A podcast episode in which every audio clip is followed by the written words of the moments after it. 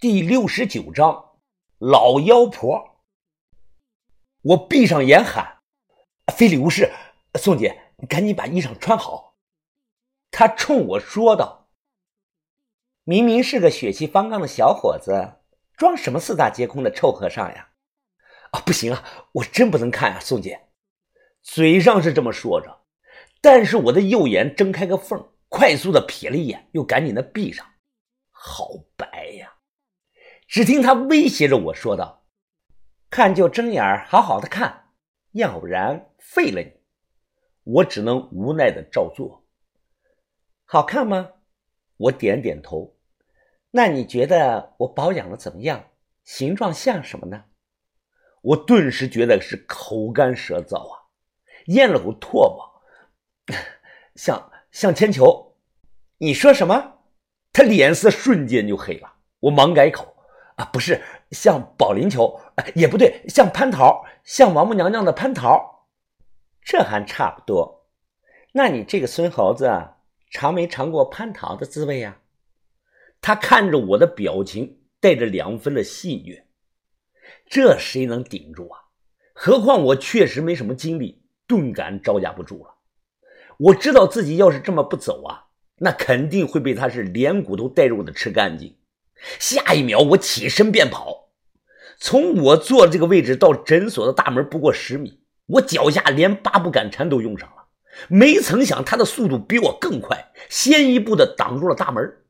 他挡在门前，冷着脸看着我：“你小子别以为自己长得有多帅啊！再帅的男人我都见过，想跟我滚床单的男人，上街是一抓一大把。男人对我来说……”只是一种有用的工具而已，我需要这种工具来保持自己年轻，仅此而已。他看着我，又说道：“这年头，纯正的童子身并不常见。我能看出来你体内元阳很清纯，或许你一个人就能抵上十个普通的男人。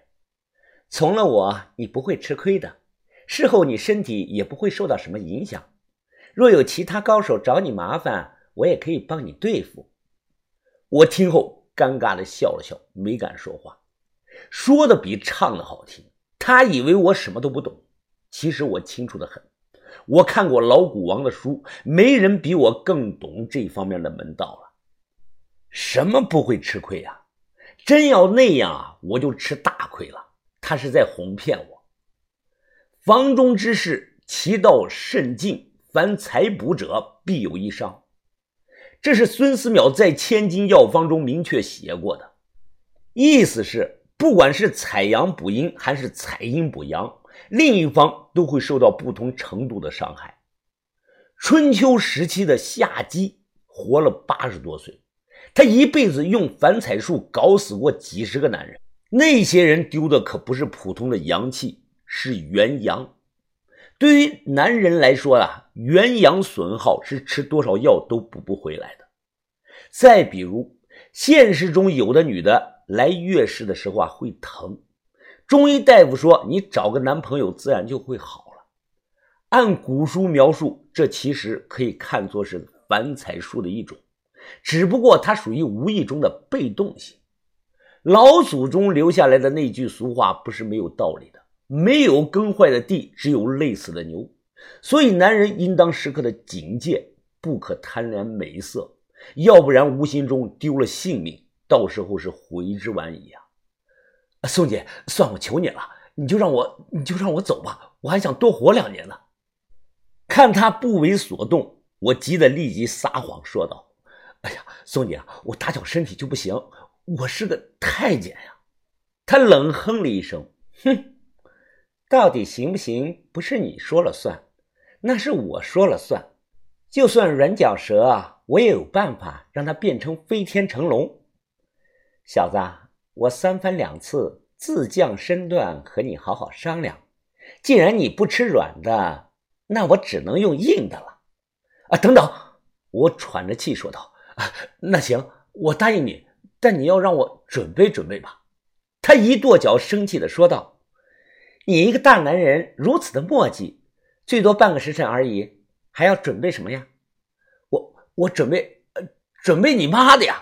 我一脚将门口摆这个凳子踢倒，转身跑出了诊所，一口气跑出有二里地，这才敢停下来喘口气。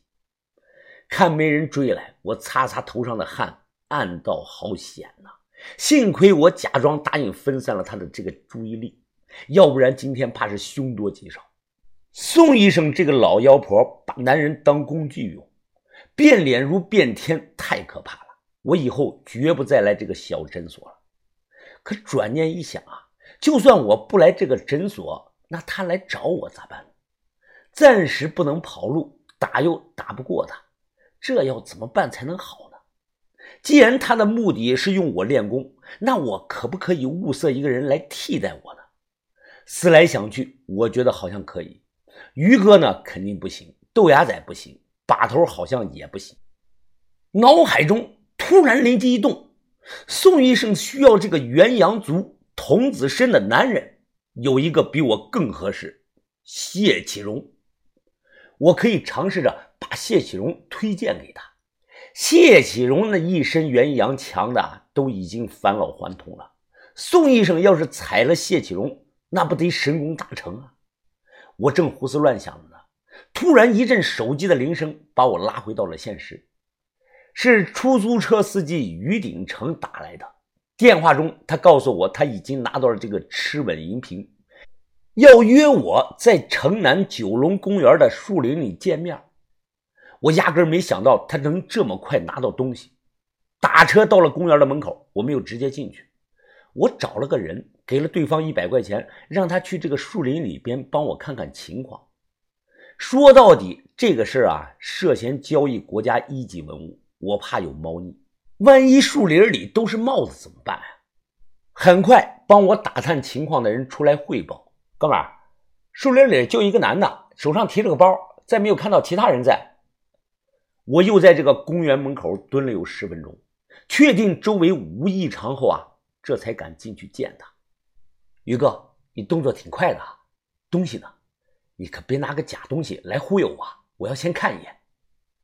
他提着个背包，面无表情的说道：“我昨晚啊想了一整夜，兄弟，你说的对，我开一辈子的出租车啊，可能都买不起好地段的房子。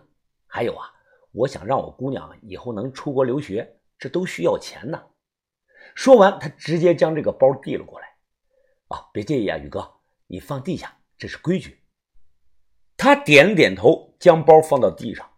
我走过去，蹲下，慢慢的拉开了拉链包里是件造型奇特的纯银瓶子，非常的奇怪，八棱形的，整体形状就像这个瓷器中的那种八棱玉壶春瓶。要知道，银子的质地软，很难做出这种形状。银瓶的表面用满工雕刻着一只螭吻神兽，模样做的是活灵活现啊，张牙舞爪的，有种霸气感。一九九四年出水到现在有一段时间了，表面已经开始氧化发黑，我瞬间懵了，因为这个东西的整体风格一眼就不是明代，它竟然是宋代的。把头和我都猜错了。另外，从这个手感分量上讲，我感觉瓶子里啊藏有东西，就是一时不知道怎么打开。